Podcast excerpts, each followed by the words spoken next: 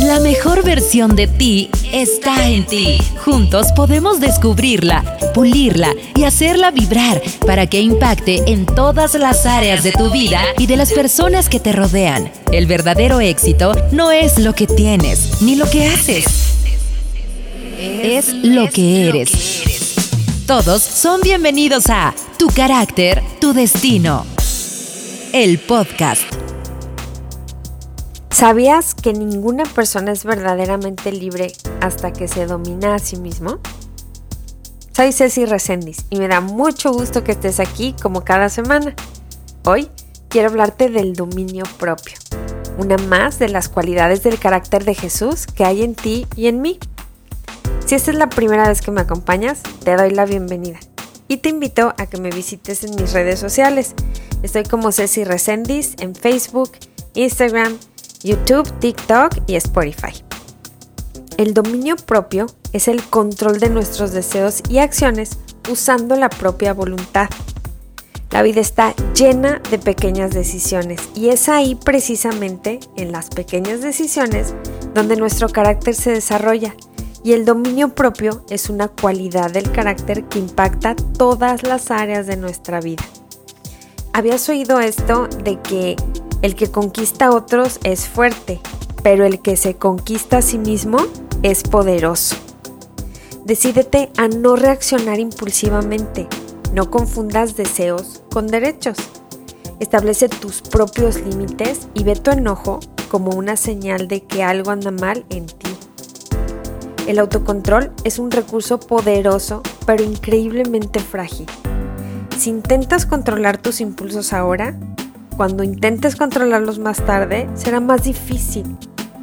Tendrás menos energía para contenerte y evitar un impulso enojado. La fuerza de voluntad puede fortalecerse.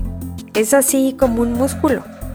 Con la práctica, nuestra habilidad para controlar los impulsos puede crecer, dándonos más energía para resistir. La falta de control lo único que hace es que los demás pierdan la confianza en ti y en tus decisiones.